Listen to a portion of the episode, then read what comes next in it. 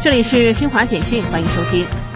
记者从河南省有关部门获悉，郑州7.20特大暴雨灾害发生后，党中央、国务院高度重视，第一时间对防汛救灾、灾害调查等作出部署。河南省公安机关对涉嫌违法犯罪的八名企业人员立案侦查，并依法逮捕。河南省纪检监察机关按照干部管理权限，依规依纪依法对灾害中涉嫌违纪违法的八十九名公职人员进行严肃问责。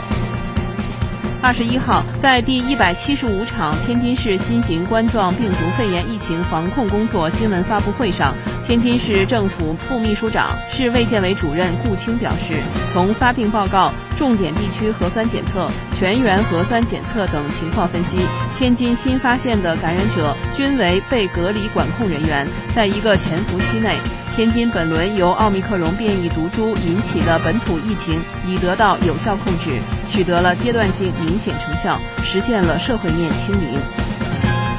美国知名公关公司艾德曼日前发布信任度调查报告显示，过去一年中国民众对本国政府的信任度高达百分之九十一，在受访国家中排名第一。